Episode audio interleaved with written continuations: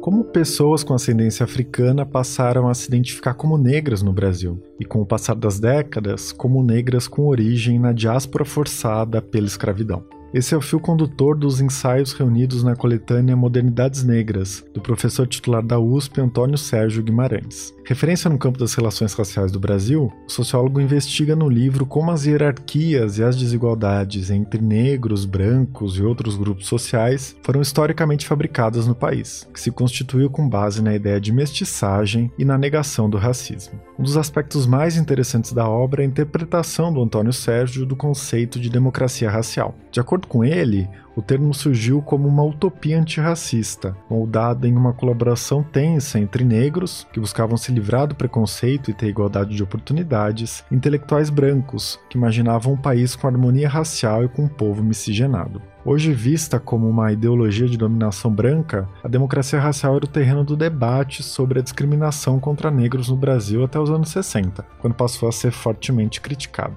Na nossa conversa, o Antônio Sérgio lembrou da importância do intelectual e ativista negro Abdias do Nascimento para essa virada e falou da mudança de patamar do antirracismo no Brasil e no mundo desde o assassinato de George Floyd.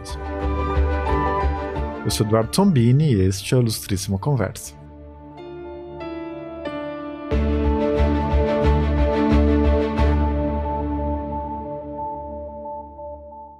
Antônio Sérgio, eu queria muito agradecer a sua participação na Ilustríssima Conversa. E para a gente começar, você é um dos mais importantes pesquisadores desse tema no país. Você pode descrever as principais balizas das relações raciais no Brasil? Em um trecho do livro, você faz um exercício de comparação entre os sistemas de classificação racial dos Estados Unidos, da Europa e do Brasil, que resultam em diferentes tipos de racismo. O que o racismo no Brasil tem de mais particular?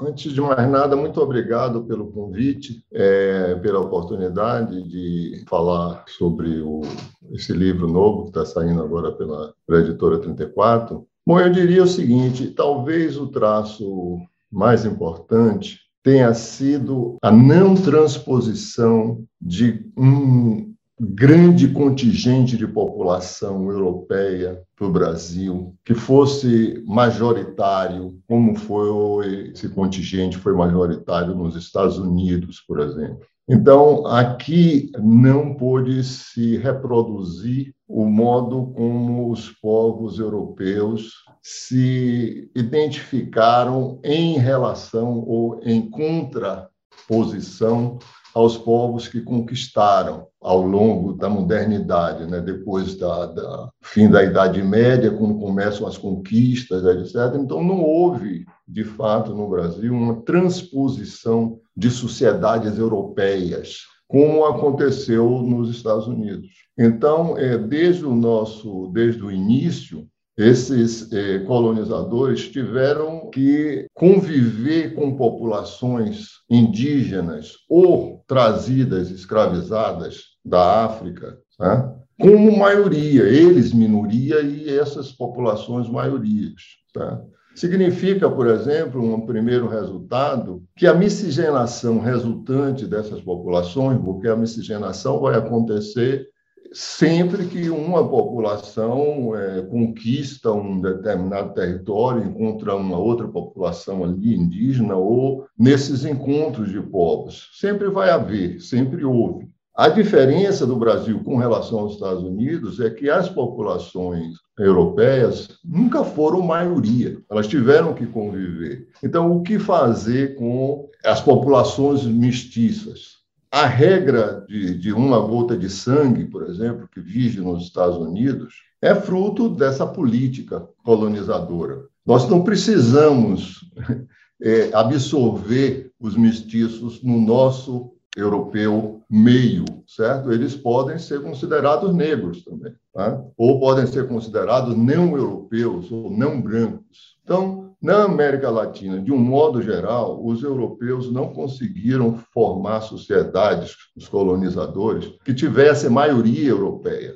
Houve no Cone Sul projetos desse tipo que, digamos assim, aparentemente deram certo. Né? Os argentinos, os chilenos, os uruguaios tentaram durante muito tempo apagar completamente a sua população indígena e a sua população negra e se pôr como maioria. Mas mesmo nesses lugares, não foi uma maioria tão avassaladora como nos Estados Unidos. Para dar um exemplo, enquanto o Brasil recebeu, na fase de maior, de, de, da maior imigração europeia, cerca de 4, 5 milhões de europeus, entre é, a abolição, mais ou menos, de 1940, Nesse mesmo período, os Estados Unidos recebeu 30 milhões de imigrantes europeus. Então, é, isso fez com que todo o nosso sistema de racialização fosse um sistema que procurou, procurou absorver os mestiços claros. Quanto mais claro, mais fácil de ser absorvido. E, às vezes, isso teve muito a ver também, no, no, início, com a cultura também. Quanto com mais completamente aculturado, mais fácil de ser absorvido. Isso não quer dizer que nós, essas pessoas não sofressem discriminação nem preconceito, certo? mas podiam ser absorvidos individualmente na sociedade é, dominante, porque simplesmente essas populações não poderiam fazer de conta certo, que estavam na Europa. Aí você pode me perguntar, mas por que na África do Sul não aconteceu isso? É, a África do Sul não aconteceu basicamente porque, desde o início, a ideia era realmente manter esses europeus como minoria e com um regime de trabalho que retirasse dos indígenas, né, dos nativos, é, qualquer possibilidade de serem absorvidos na nação sul-africana. Então, os coloreds foram, de certo modo, numa espécie de segundo nível de cidadania, foram, de certo modo, absorvidos. Mas os indígenas foram tratados como sendo fora da nação sul-africana. Então, isso talvez seja o fator é, mais importante para explicar o fato de que nossos colonizadores nunca puderam reproduzir no Brasil uma sociedade inteiramente europeia que fosse maioria. Tá? Eles tiveram sempre que lidar com uma maioria indígena e uma maioria escravizada.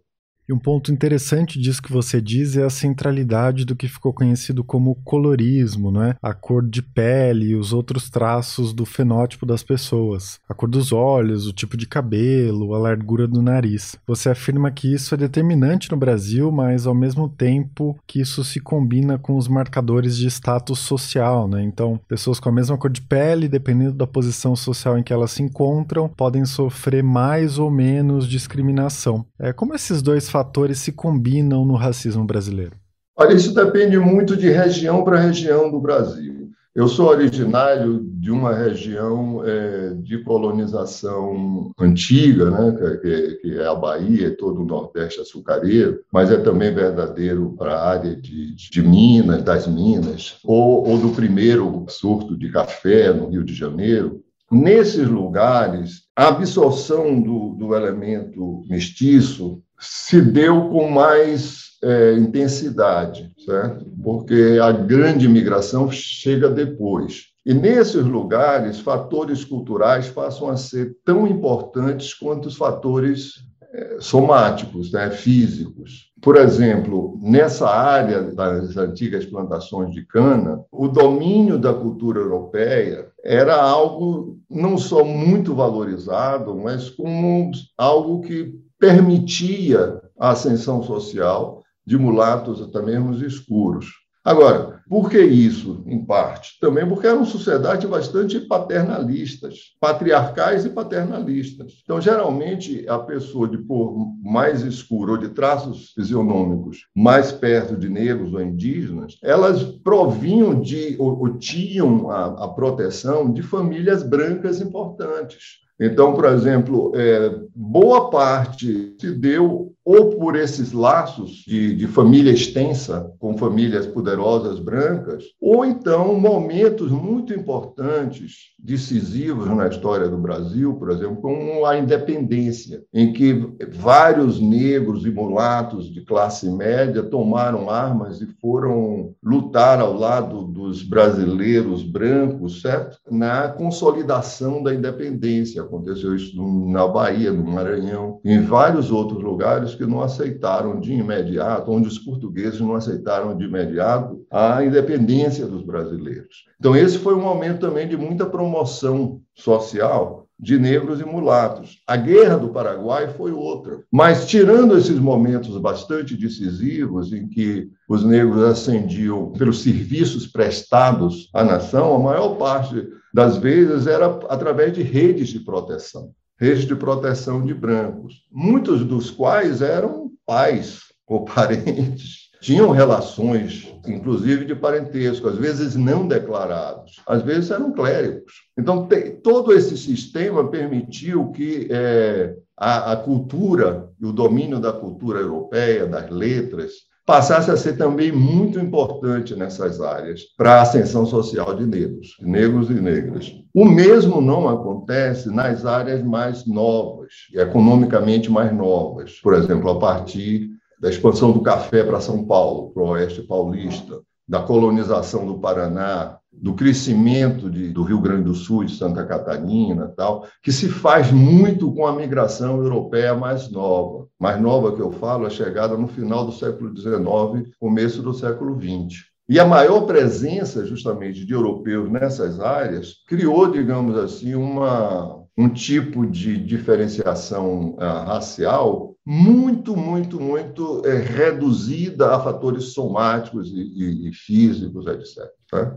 Então, quem é do sul ou conhece um pouco o sul do Brasil sabe que, inclusive, se faz distinção entre, entre o brasileiro, por exemplo. Sabe? Existe uma categoria chamada o brasileiro. O brasileiro é justamente uma pessoa que não é puramente europeia, certo? É, tem os negros e tem os brasileiros. Então, ali nessas áreas, os fatores somáticos e físicos para distinção racial são mais fortes do que nas áreas de, digamos assim, primeira colonização. Tá? Ou seja, o padrão de classificação racial, digamos assim, é mais próximo, por exemplo, do argentino, do chileno, do uruguai, ou mesmo dos Estados Unidos, do que nas áreas de velha colonização. Mas isso tudo eu estou falando de alguma coisa no passado, certo? alguma coisa assim, digamos que tenha por referência os anos 50, 60, porque isso muda muito recentemente. A definição pela cor e pelos traços fisionômicos ganha uma importância muito grande. E o Brasil, de certo modo, se homogeneiza. Né?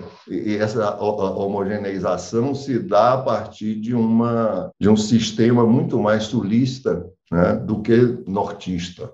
Ou seja, com essas mudanças, você considera que o racismo fica mais transparente, no sentido de que quem tem traços de origem africana sofre mais discriminação do que nesse outro sistema, né, em que obviamente existe racismo, mas ele é mais ou menos dissimulado, porque existe essa convivência de parentesco, de prestação de serviços, etc. Dá para pensar assim? Olha, é muito difícil a gente é, realmente fazer uma generalização dessa, a começar pelo fato de que o racismo é sempre algo muito desastroso para quem sente. Tá? Digamos que é, esse racismo antigo, esse racismo, digamos assim, é, nordestino, seja, digamos, mais sutil de feitos assim de diversas camadas, sutilezas de situação, certo? De apresentação de si. Agora, isso também tem muito a ver com o tempo em termos de, de relações de trabalho, de relações econômicas, de relações de classe. Ou seja, eram sociedades nos anos 50 no norte, por exemplo, Salvador, Recife, eram sociedades muito mais, mais muito mais tradicionais, em que todos conheciam todos, mais ou menos, certo? nas elites, todos mais ou menos se conheciam. Tinham formas de identificação que não passavam apenas pela cor. Então, o papel subordinado dos negros não evitava, por exemplo, que eles fossem, eventualmente, aceitos em clubes brancos de elite. Então, a forma de discriminação que esses homens e mulheres sofriam era de outra natureza. Eles sabiam que eles eram membros daqueles clubes, mas que eles tinham uma etiqueta de comportamento diferente da dos brancos. Eles não podiam exatamente tudo, certo? Então, eu chegar hoje e dizer que esse racismo era melhor, era menos é, é, difícil, entende? Você imagine uma pessoa que é aceita num determinado meio, mas sabe exatamente uns limites muito muito bem né, delineados dessa sua aceitação. E, em termos de casamento, em termos, inclusive, de frequência, é, de convivialidade, né, de frequência nas, né, nas residências, nas casas, por exemplo, é, é, é muito bem aceito no trabalho, certo? Na, na política e tal, mas e na convivência pessoal? Seria igual? E mesmo na convivência pessoal, seriam tratados exatamente da mesma maneira? Ou seja, o que acontece no segundo caso é que marca, os marcadores físicos passam a ser muito determinantes, tá? independentes, com uma sociedade também muito mais, é, digamos, mais capitalista, mais é, mercantil, em que na, o dinheiro é mais importante, certo? É, que as pessoas não se conhecem também, não se mapeiam completamente, entendeu? E aí você, você fica numa situação muito próxima de outros lugares, como na Europa e nos Estados Unidos, onde realmente você pode entrar numa loja, mesmo você tendo cor, você entra numa loja, você, se você sabe se comportar em termos de, de saber valer o seu dinheiro, você é, é bem recebido tal, mas as pessoas sabem que não são recebidas do mesmo modo que. Você seria, de certo modo, um estranho certo? Você, de certo modo, é, você é muito, digamos assim, é um, é um ser único naquele, naquele ambiente. Certo.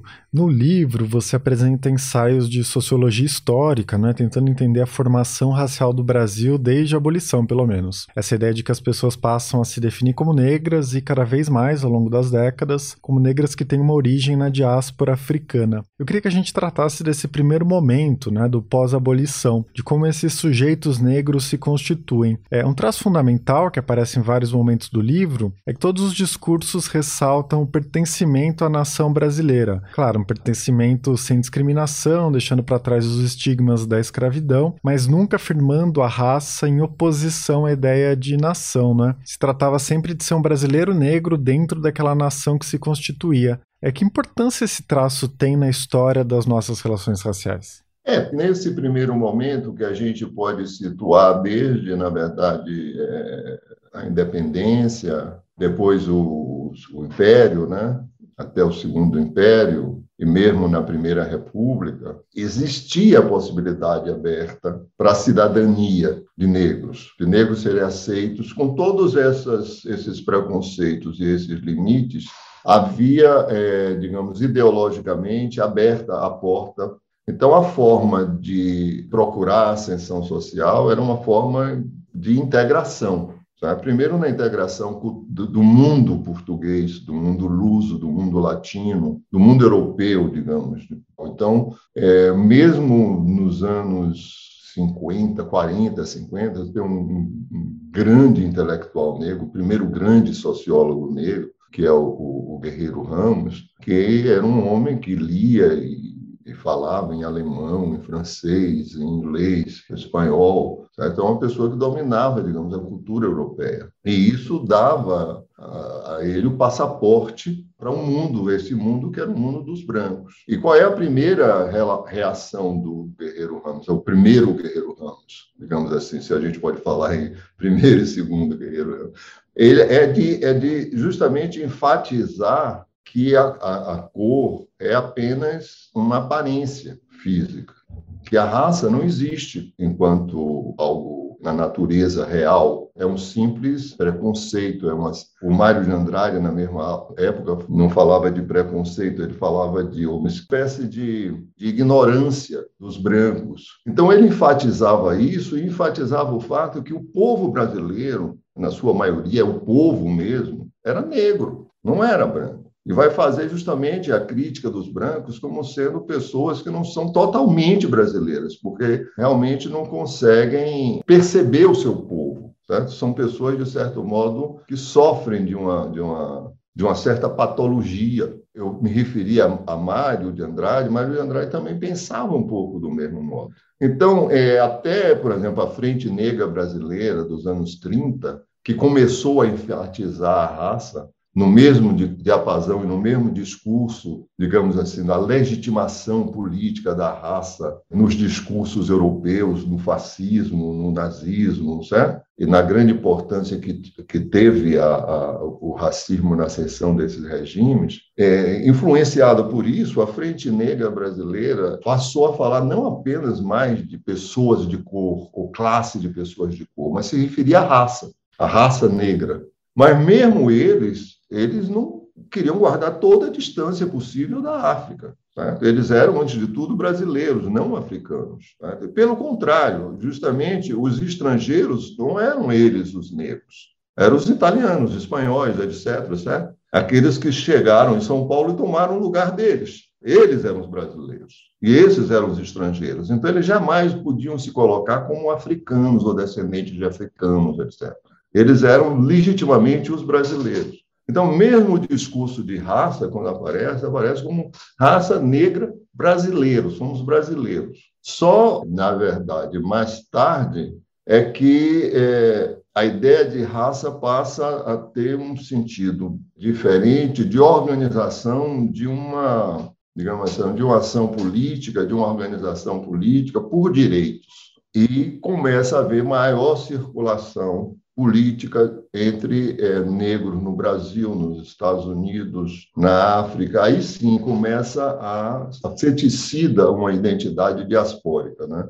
Sim, é, e nos textos que tratam da Primeira República, você apresenta essa ideia bastante original, talvez a mais importante do livro, né, de que as bases da democracia racial começaram a ser moduladas por intelectuais negros, pelo sentimento popular dos negros, né, ou seja, não dá para pensar a democracia racial só como uma ideologia de dominação branca. É, você escreve em algum momento, se você me permite uma citação, não é? é longe de ser uma variante da supremacia branca, a democracia racial era um construto utópico nascido da colaboração tensa entre radicais negros e progressistas brancos. Como você analisa a elaboração dessa ideia de democracia racial é, que se tornou tão importante no debate da questão racial brasileira?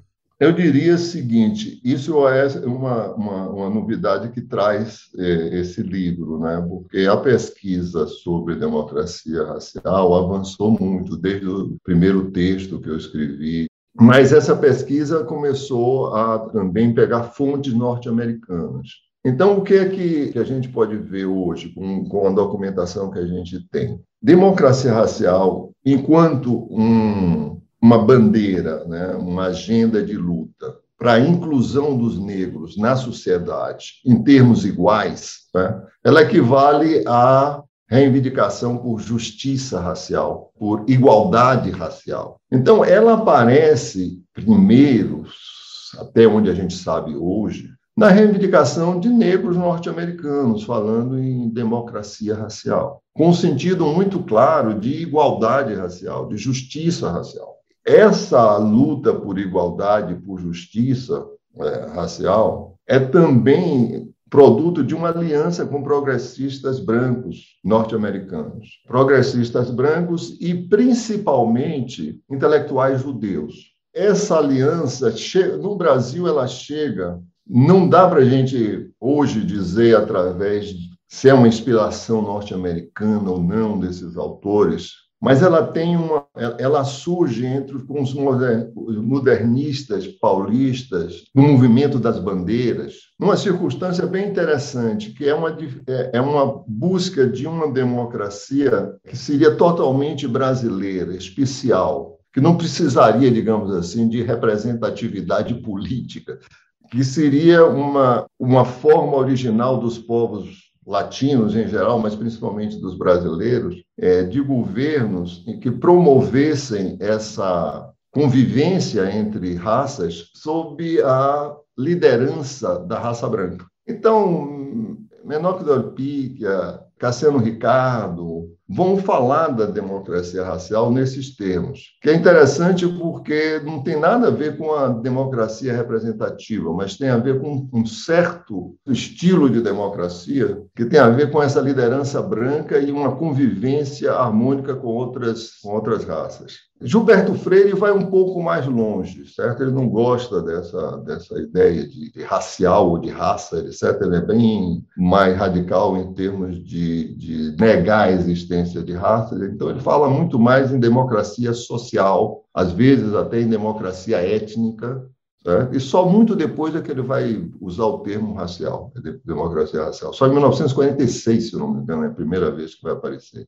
Então, veja, quando o Gilberto Freire, depois o Arthur Ramos, fazem essa passagem de uma democracia que não é apenas uma forma de governos é, hierárquico sob liderança branca, mas se trata realmente de uma é, democracia representativa, abre a porta para que os negros brasileiros, as lideranças negras brasileiras da época, realmente é, adiram a esse discurso, mas pensando como os negros norte-americanos já pensavam. Democracia racial significa igualdade racial ausência de preconceito, certo? igualdade de oportunidades. A tendência de, dos conservadores brasileiros, certo? mesmo aqueles mais, digamos, é, antirracistas, como o, o, Gilberto Freire, é pensar a democracia é, racial brasileira como algo já consolidado, como convivência, como interpenetração cultural, como normas é, jurídicas e legais que garantam o, o direito dos negros em termos individuais.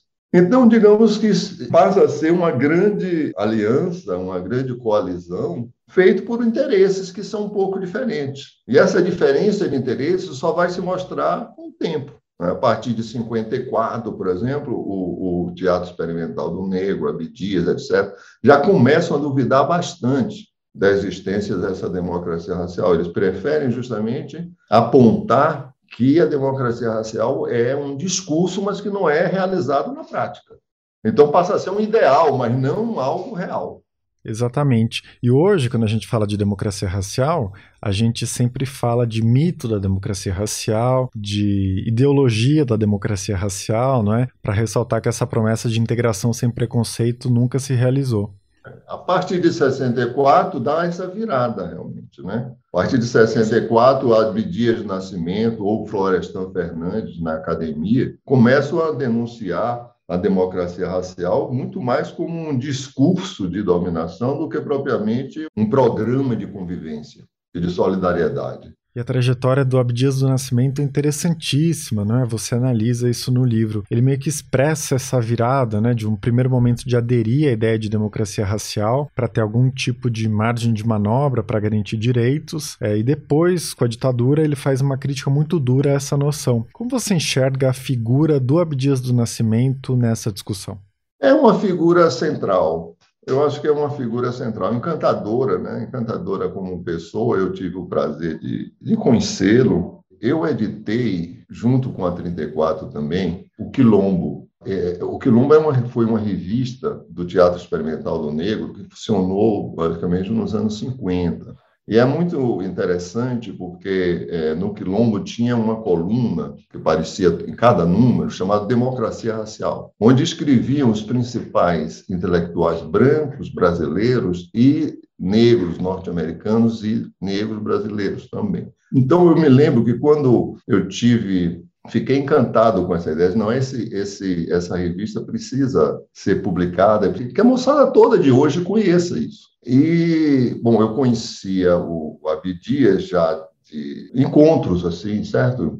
E Elisa Nascimento, né? Esposa e hoje viúva do, do Abdias. Aí liguei para a Elisa, diz assim, eu quero ir no Rio, tal, discutir com vocês como é que a gente... Eu confesso a você que eu fui cheio de, digamos, com pé atrás. Porque eu pensava assim, como é que o Abdias vai reagir hoje a essa exposição de que ele foi um dos principais defensores da democracia racial brasileira. Naquele momento em que ele estava na linha de frente da denúncia da farsa que era a democracia racial. Isso foi em 1997, 98, Aí eu fui ao Rio, né? Fui, fui ao apartamento dele, ele me recebeu muito bem, uma pessoa super agradável, né? E como se não tivesse nada, né? Elisa se prontificou a abrir um, um exemplar novinho, intacto, para fazer o scan. Né? E ela mesma cuidou de fazer todo o escaneamento, tal, profissional, foi feito lá no Rio de Janeiro por ela. E eu não me contive, né? Eu disse, perguntei a ele, Abdias, nesse tempo, como é que você defendia a democracia racial, tal? Me conte um pouco. Ele chegou e disse, mas naquele momento era muito importante isso. Nossa luta naquele momento tinha que ser por direitos iguais, por uma democracia que nos incluísse. Né? A gente começou justamente a desmistificar essa ideia quando a gente viu que isso não tinha meio de, de, de se cumprir. o discurso era um discurso de dominação tão forte que as pessoas achavam que, que já tinham resolvido o problema do negro no Brasil. E da agora em diante era uma questão de cada um se virar por si. Né? Não existia mais lugar para que os negros se organizassem para lutar por, por, por seus direitos, por, pela igualdade. Então, veja só, aquilo que parecia uma bandeira de luta muito importante, porque afinal de contas você estava dizendo à, à, à, sociedade brasileira que o Brasil é um país mestiço, que o Brasil é um país negro, certo? Que essa é uma democracia que não aceita linha de cor, certo? Qual é a consequência disso, lógico? É você lutar pela inclusão dos negros. Isso não foi feito, quer dizer, teve a lei Afonso Arinhos, mas uma lei que, na verdade, tinha muita dificuldade de ser posta em prática, certo? de ser caracterizada realmente, não era, era, era apenas uma contravenção. Certo? E a maior parte do povo brasileiro né, achava que a democracia racial já existia e que o racismo não existia no Brasil. O racismo era o racismo que tinha nos Estados Unidos, não o que tinha no Brasil. Quer dizer, não importava que todas as estatísticas mostrassem a situação de pobreza e a falta de oportunidade da população negra. Então, é a partir daí, de 64, e, e principalmente do fim dos anos 60, que começa a se organizar esse movimento de formação de uma identidade negra mais forte, né? sabendo que teria que se romper com esse mito, ou ao menos voltar ao sentido inicial que ele tinha nos anos 40, de luta por igualdade. Muito importante nesse, nesse movimento vai, é, é, é são os anos 70, final dos anos 70, começo dos 80, que é quando, de novo, sociólogos como como Carlos Razenbaum, Nelson do Vale Silva, começam a mostrar estatisticamente a importância tá, da discriminação racial na renda, na saúde, na educação. Ou seja, toda a ideia de um racismo institucional que opera independente da vontade é, é, ou do ato racista do indivíduo branco, mas que opera, digamos assim, nas instituições brasileiras, ficaram claras. Por exemplo, por que é, os negros não concluem o ensino fundamental na mesma quantidade que os brancos? Por que não fazem isso no ensino fundamental? Por que não entram nas universidades? Ou seja, é, é, esses sociólogos eu acho que foram muito importantes para demonstrar realmente que você tinha um problema e que não era visível, não estava na nossa percepção, na nossa ideologia e cobertada com essa coisa de nossas relações raciais serem harmoniosas, não serem conflituosas, etc. Mas você tinha barreiras racistas que eram praticamente intransponíveis. Né? E aí veio a pergunta, quer dizer, o que é que você faz com isso? Quando você tem um racismo que se nega, que tem vergonha de dizer seu nome, né? se camufla o tempo todo, mas você tem uma organização social que impede a ascensão dos negros. É, eu queria te perguntar, em uma entrevista recente você falou desse paradoxo, né? Porque é, nesse discurso da democracia racial é como se não existisse raça. A ideia de que a gente é todo mundo igual, é, convive harmoniosamente aqui no Brasil, independentemente de ser preto ou branco. É, e aí o movimento negro, para se afirmar, recorre à ideia de raça, para dizer, bom, nós somos negros, nós sofremos discriminação e racismo, uma lógica que acaba sendo parecida com a racialização pelos brancos brancos colonizadores. Né? Ou seja, esse paradoxo né, que você mencionou é, de se identificar como um grupo racializado para poder resistir ao racismo. É preciso recorrer a esse tipo de estratégia para enfrentar o racismo?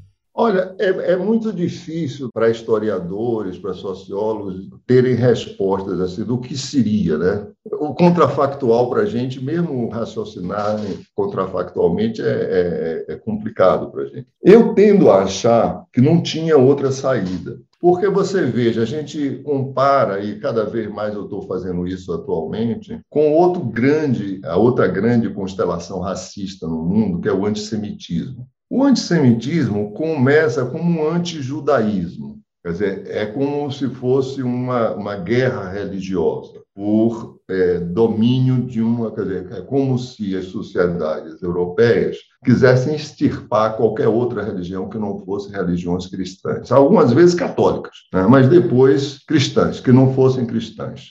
Num certo momento, mais ou menos lá pelo antecedendo a Inquisição, da alta Idade Média, começa a surgir é, do, do antijudaísmo uma definição de judeu que dispensa a religião. Por exemplo, perseguição aos conversos. A ideia de que é, é, uma vez que você nasceu judeu, você jamais vai deixar de ser judeu. Isso é, é, é a essência da ideia de raça, mesmo que não tenha esse nome, né? mesmo que não tenha esse nome. Esse processo se acelera no Ocidente é, nos anos 20, 30, né, esse antissemitismo, com toda a teoria pseudocientífica das raças. E a racialização dos judeus passa a ser a norma.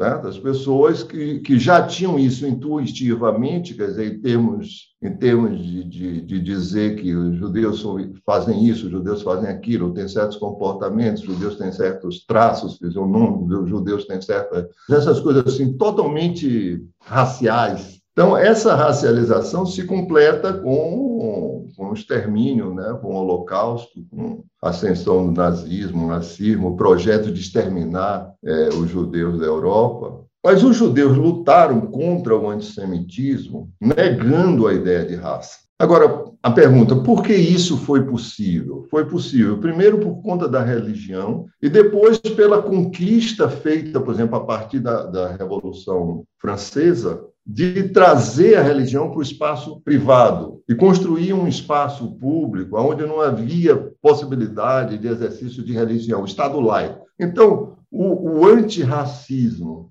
certo? negando a ideia de raça, passou a ser uma possibilidade real na luta antissemita. Se a gente olhar o que se passou com os povos negros trazidos escravizados para as Américas, não existe a outra forma de luta política organizada contra o racismo que não seja construir uma ideia de raça a partir dessa experiência histórica de discriminação. Essa é a ideia básica de raça, por exemplo, do Du Bois, e que ganha aos poucos, ganhou aos poucos toda a América, certo? Ou seja, o, o, a compreensão de que não se pode lutar efetivamente, eficazmente contra o racismo, contra os negros, sem uma organização dos negros, sem que os negros se organizem e se reconheçam, certo?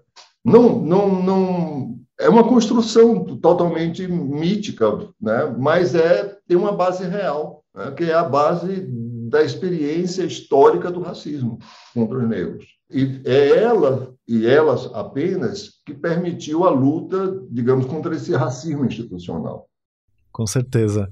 Antônio Sérgio, o livro reúne textos que você publicou nas últimas duas décadas. Talvez a grande novidade das políticas para enfrentar o racismo no Brasil nesse período tenha sido a adoção das cotas raciais nas universidades. Você acompanhou muito de perto esse processo, né? Que no começo era muito disputado, muito controverso. Inclusive se dizia que poderia criar um ódio entre brancos e negros, etc. É, que balanço você faz dessa experiência das cotas e do papel que elas cumpriram até agora? Olha, o, os resultados são, são muito bons. Todos os dados que nós temos são realmente, digamos, muito, muito, muito animadores. Certo? O número de alunos negros nas universidades federais e estaduais aumentaram muito, certo? Até mesmo em, em, em, universidades que eram bastião, de certo modo, e que resistiram muito ao uso de cotas, como a minha própria universidade, né, minha Universidade de São Paulo, já tem um número importante de, de alunos negros entrando a cada ano. Educação, basicamente, no Brasil, é uma porta de entrada para mobilidade social, para ascensão social, para integração social. Então, eu diria que as cotas foram decisivas nisso, foi, foi o fator decisivo nisso. E eu, eu tinha essa compreensão na época, não achava que estaria 100% certo, eu sempre achei que eh, a gente está no mundo para aprender, não é? E a gente não vai acertar sempre. Eu podia estar errado, mas eu vi que eu não estava errado, que foi realmente o que a gente devia ter feito e fizemos. Agora, acho que sempre é, que você tem um ganho, as coisas voltam a se acomodar um pouco. Né?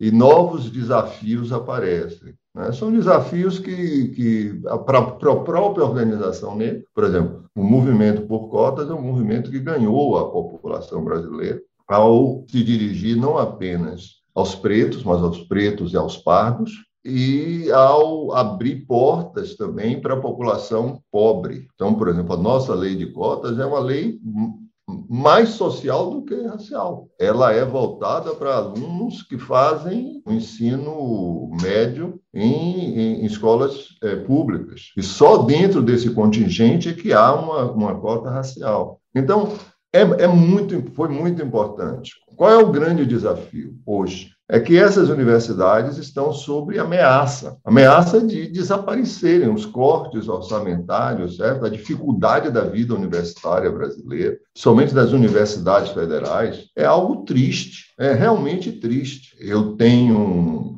vínculos com outras universidades, por exemplo, a Universidade Federal da Bahia, em que eu fui professor visitante, vou voltar a ser a partir de agosto, e a gente olha as condições de funcionamento é, e vê que não, não, não tem verba. Então, é um ganho muito importante que foi feito, mas que arrisca é, é, de ser perdido. Certo? É como se você finalmente tivesse ganho algo e que se destrói aquilo que você ganhou. Esse é um grande problema. O outro é, problema que eu vejo hoje é que, além da educação, existe um problema muito, muito básico para a população negra brasileira, que é a segurança, segurança pessoal. E a gente tem visto casos que acontecem em supermercados, em lojas, a gente tem visto o assassinato de negros pela polícia, e, e, isso parece alguma coisa fora do controle, alguma coisa que a gente não conseguiu ainda ter políticas é, eficientes, eficazes. Se a gente olhar o exemplo dos Estados Unidos, que começou antes, muito antes de nós, a fazer tanto políticas de ação afirmativa, quanto a, atualmente a tentar conter a violência policial contra os negros, a gente vê como é difícil. Então, eu diria assim, as cotas foram realmente é, decisivas mas hoje a gente precisa garantir as universidades públicas e precisamos enfrentar o problema da segurança, da segurança individual e comunitária. Com certeza. E para a gente encerrar, em relação às lutas antirracistas, você acha que teve uma mudança de patamar nos últimos anos? É, por exemplo, no ano passado, né, a morte do George Floyd gerou uma comoção mundial é, e meio que mudou os termos desse debate. É, você enxerga alguma coisa acontecendo no Brasil nesse sentido? Nossa, mudou completamente. É impressionante como sociedades que não se consideravam racistas, como a França, por exemplo, ah, ou mesmo como a Inglaterra, ou a Espanha, ou a Itália, como calou fundo essa nova intelectualidade negra no mundo inteiro, esses novos atores e atrizes negras que estão nos esportes, certo, na mídia, cria um efeito de, desestabilização de imagem racista que é fenomenal. Hoje é muito difícil você imaginar um francês que, que, acredite que a França não seja um país racista. Há algum tempo atrás, os franceses, assim como os brasileiros, reagiam de uma maneira digamos, é, às vezes até engraçada, né? A gente teve tem um livro no Brasil escrito por um grande jornalista chamado Nós Não Somos Racistas? Nós temos um grande intelectual francês que diz assim, ora, só falta o dia que vai ter publicado um livro França Racista. Ou seja, era algo impensável. Hoje a gente vê isso nos espetáculos de futebol, a gente vê isso, essas manifestações antirracistas, dizendo que se o racismo se tornou explícito, é porque o antirracismo se tornou forte. E, de certo modo, eu acho que é, se quisesse marcar época, a gente sempre precisa, às vezes, um ponto para marcar, não é? Porque as mudanças históricas não são, não são abruptas, né? elas são cumulativas, tal, mas sempre a gente precisa de um ponto, assim, que é como se fosse o turning point, né? o, o, aonde faz a virada. Né?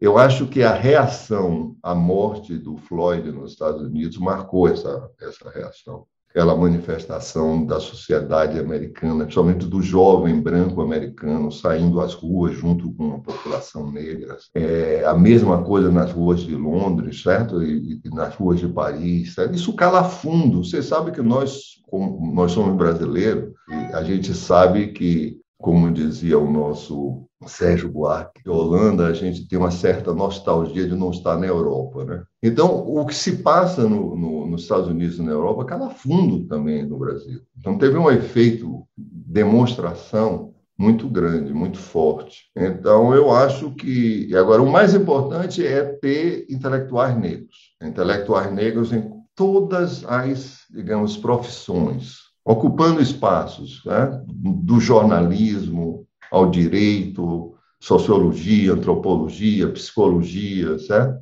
Pessoas muito bem formadas, né? com domínio total e principalmente que e principalmente não são, digamos, europeus, não são negros europeizados, mas têm uma agenda, uma agenda de, de, de descolonização, descolonização do saber, de revalorização de uma cultura negra que é feita em vários lugares do mundo, certo? Em vários lugares da América Latina, mas também na França, nos Estados Unidos. Cultura, às vezes, totalmente popular, mas que, que, que, que serviam de base para os estereótipos negativos, certo? E que passam a ser valorizadas. A gente assiste é, é, recuperação intelectual de gente como Lélia Gonzalez, Beatriz Nascimento, certo? É, é bonito a gente ver isso, a gente está vivendo e, e, é, para assistir essas coisas, certo? Isso pela mão de intelectuais negros jovens, essa moçada que cursou as melhores universidades brasileiras, as melhores universidades estrangeiras, certo? e que chega com um discurso, um discurso e um, um, um ponto de vista que não é colonizado.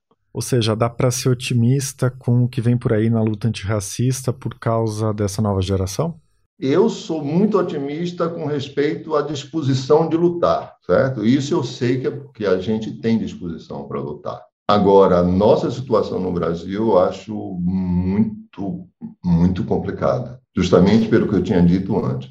O, o ataque às universidades o desmanche das universidades públicas, principalmente das universidades federais, é algo realmente que a gente não tem prestado a devida atenção no Brasil. Eu acho que não, não, não, não saberia dizer exatamente, não sei se, se, se as elites brasileiras já, de certo modo, se afastou das universidades federais e públicas que essa elite criou nos anos 40. Não sei se é isso, se elas se distanciaram mas eu sinto que elas estão olhando para esse processo sem, sem dar grande importância. Entendeu? Mas o que se tem feito desde o primeiro ministro desse governo até o atual é algo realmente é, inaceitável. Para um país que quer ser um país independente, um país que lidere a sua região, lidere a América Latina. A destruição que está sendo feita das universidades é algo inaceitável.